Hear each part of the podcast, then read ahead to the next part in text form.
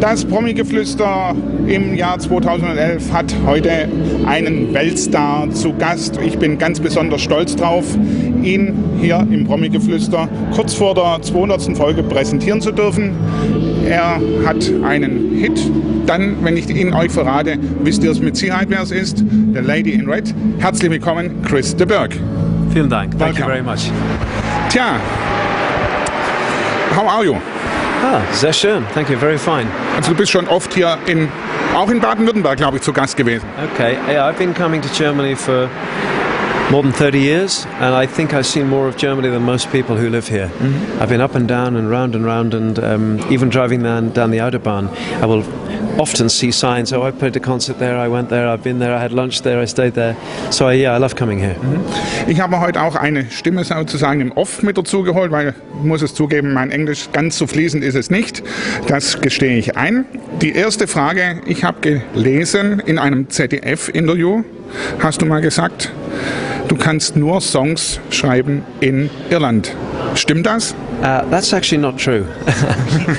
I, it's a funny thing, you know. I read things in the papers that, like for example, Princess Diana thought that I wrote Lady in Red for her. It's complete nonsense. She never thought anything of the sort. But it's there in print, so it must be true. And this this other thing about the only time I can write songs is back home in Ireland. That's completely untrue. I travel so much, I have to be able to write songs on the road as well. Es sind natürlich jetzt viele Songs und viele erfolgreiche Songs entstanden. Es gibt auch eine neue CD, eine aktuelle CD, ich glaube, die ist erst ein, zwei Monate alt. Wie heißt sie? Uh, What's the? The, the new CD is called uh, Moonfleet and Other Stories.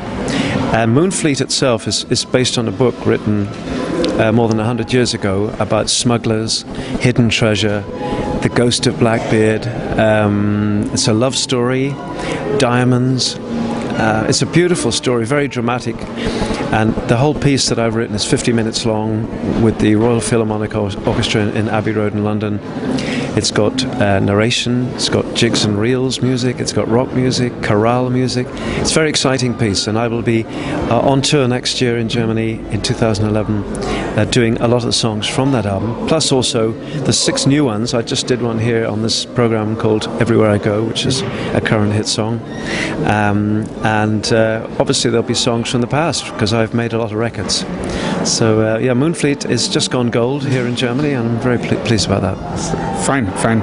And you start a tour in the, in autumn, also im Frühjahr. We no, we're starting in um, March next year. Yeah, the third month. Then March, April, May, June, uh, September, October, November. Äh, wenn man ein bisschen mehr erfahren möchte, wo es Tickets gibt, und in welche Städte du kommst, deine Homepage. Uh, tickets on my homepage. Yes, you can find out all information uh, about the, the tour on Chris de Burgh. Just googling Chris de Burgh and you'll find my. Um, it's c2b.com. Also, I'm on Twitter and Facebook, so you can find out all the information you All require. information, yes.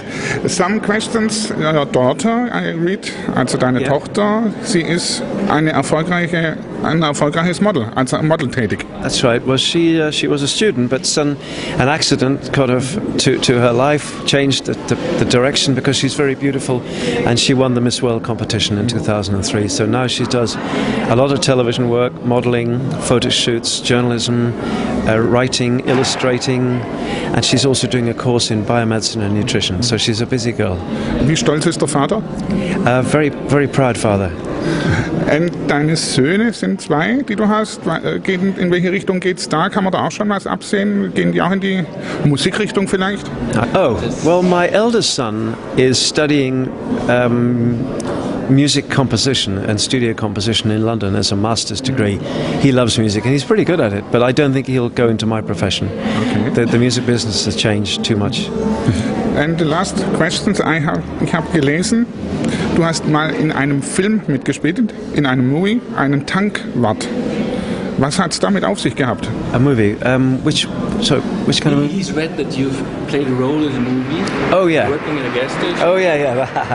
that was that was a student movie. It was a very good film. I, I, I put up a lot of the money for it, and it's called How to Cheat in the Leaving Certificate, and it's a film about kids going to an exam, and I played a cameo role as a, petrol pump attendant, you know, putting the gas in the car. Aber das war einmalig. Yes. Keine Wiederholung. Yes, that's the only one. Yeah. Alright. Okay, Wisch, äh, Wünsche für dich oder von dir, was wünschst du dir für die Zukunft? Wish for the future.